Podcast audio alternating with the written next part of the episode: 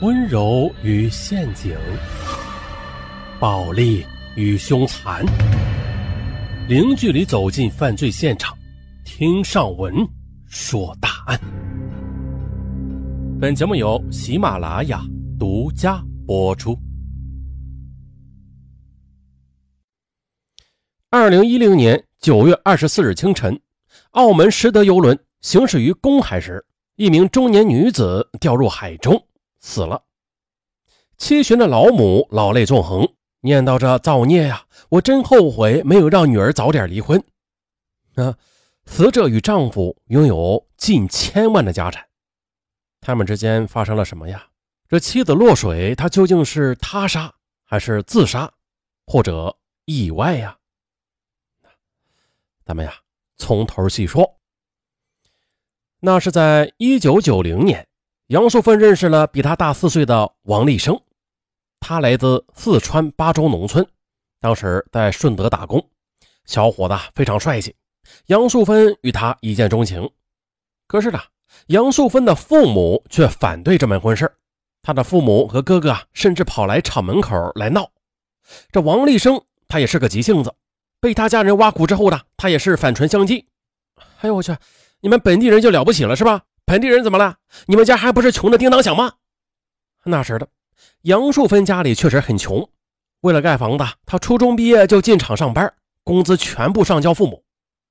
杨素芬二十二岁，已经为家里奉献了六年，自己却没有一分积蓄。她很单纯，只想拥有一份甜蜜的爱情。她呢，就爱王立生的帅气和上进，但是父母认为，一个外地打工仔没钱又没房。所以啊，坚决不同意。但是这爱情的力量是巨大的。一九九一年呢，杨素芬跟王立生私奔到深圳同居了，那并且啊，在安保区的一家电子厂共同打拼。经过努力，王立生当上了业务经理，杨素芬呢也成了车间干部。因为杨素芬已经怀孕了，加上王立生也算是混出了点名堂啊，这杨家呀只好同意了这门婚事啊有情人终成眷属。婚后的杨素芬和丈夫仍然是在深圳租房住。她生下儿子王进不久，父母希望他们回顺德住，因为啊，她的两个哥哥生的都是女儿，杨家很看重这个传家宝。但是王立生不愿做倒插门女婿。那些年呢，顺德经济发展迅速，很多农民的土地被征收，由此杨家富了不仅有一栋四层小楼自住，还有几套房子出租。由此，他们越来越觉得这女儿嫁亏了。一次，杨素芬的父母到深圳看望外孙，哎呦，看到王进和几个农民工的孩子一起在翻垃圾桶，杨母见此毫不客气的责备王立生的父母：“哎，亲家，你们怎么能这样带孩子呀？”啊原来，王立生的父母经常捡些废品卖，久而久之，这孩子王进他呢觉得好玩，也就渐渐的养成了这个习惯。杨素芬也被父母痛骂了一顿。为了儿子的未来，她决定了听母亲的，让儿子王进跟着外公外婆。丈夫王立生，他虽然不太情愿吧，但是考虑到儿子的成长，便无奈的答应了下来。此后，公婆回了四川，杨素芬和丈夫继续的在深圳奋斗。王立生对妻子发誓：“我一定要干出个模样来，在深圳买一套大房子。”他一开始就被杨家瞧不起。现在呢，这儿子又被接走了，对他那更是一种轻视。他与杨素芬家人的关系也就越走越远了。哎，不过的，到了两千年的年初，杨素芬夫妇已经有四十万元的积蓄了啊，完全可以在深圳供一套大房子。但是王立生他决定先创业，买了房就可能一辈子只能打工做房奴了。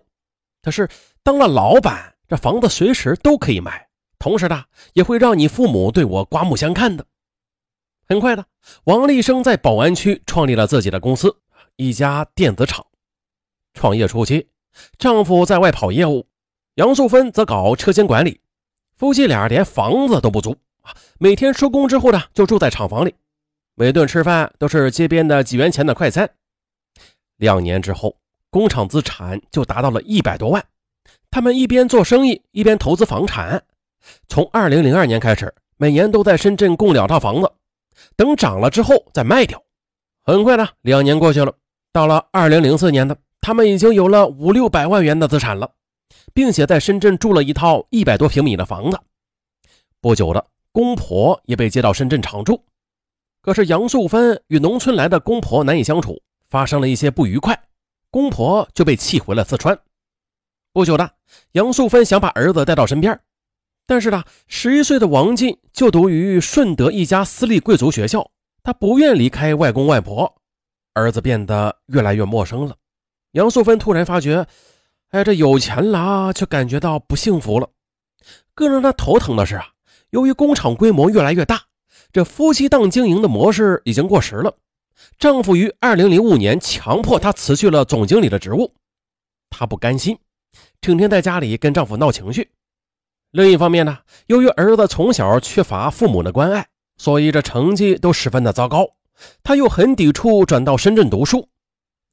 没办法了，二零零六年的杨素芬被丈夫逼回顺德，专门呢去教育儿子。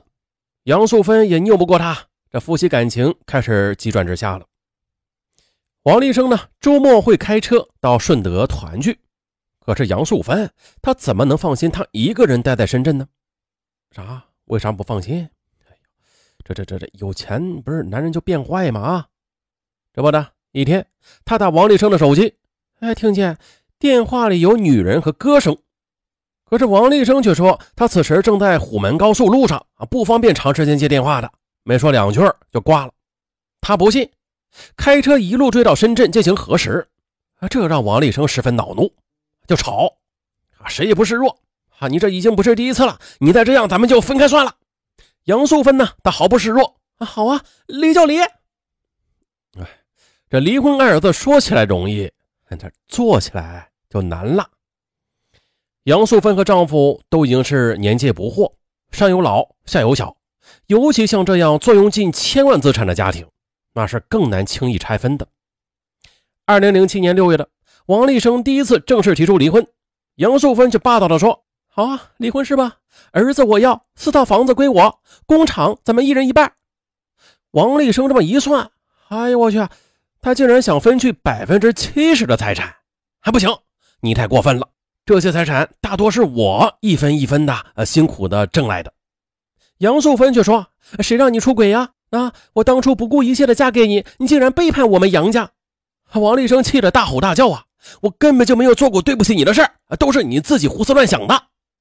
杨素芬便要求他：“啊，那好啊，为了证明你是干净的，你就把工厂搬到顺德来吧。”王立正认为他不可理喻，而杨素芬呢，是更觉得他心里有鬼。而也就在这段时间呢。工厂的效益下滑的很厉害。二零零七年的年底，厂房租期到了，啊，面临着拆迁，深圳的运营成本大幅的提高。由此，杨素芬再次坚持啊，要把工厂搬到顺德。我说呢，人家其他人都搬走了，你为什么还赖在那儿啊？我看你就是想家外有家。啊，无奈的王立生干脆的让杨素芬忙着搬厂的事儿。然而，工厂搬到顺德之后的。由于许多老客户流失，王立生迟迟没有把生意做起来，他因此常常的埋怨杨素芬当初的决定。可杨素芬则认为这事在人为嘛，啊，反而责怪他没有年轻时那么拼命了。又到了二零零八年的九月，金融风暴爆发之后的工厂岌岌可危，杨素芬只好把两个哥哥也拉进来，啊，这样总算是保住了厂子。从此，厂子就成了家族企业。在经营与管理上，王立生经常与杨素芬以及两个哥哥发生分歧。一次呢，接到某个项目时，王立生不同意，可杨素芬和哥哥却都赞成。争执中，他突然发飙了：“你们就是想架空我是吧？把厂子变成杨家的。”杨素芬也很生气：“你这都什么时候了，还分什么王家和杨家的呀？要不是我哥哥出钱，厂子只有死路一条。你太不知好歹了。”但是王立生他却固执的认为，杨素芬坚持把工厂搬到顺德，然后让两个哥哥入股，这是一开始就要存心的把他打下这份的事业变成杨家的。他对工厂越来越失去了兴趣，杨素芬就觉得他没有用。二零零八年十二月的，王立生干脆辞去了厂里的职务，回家闲着了。可是呢突然间无所事事了，他又闲得慌。啊，已经上初三的儿子另类而叛逆，跟他存在着巨大的鸿沟，时常呢还拿不屑的眼光去瞧他。他觉得这都是杨家人培养出来的，啊，儿子的生疏，妻子的冷淡，与杨家人的纠葛，让他越来越觉得自己就是那多余的人。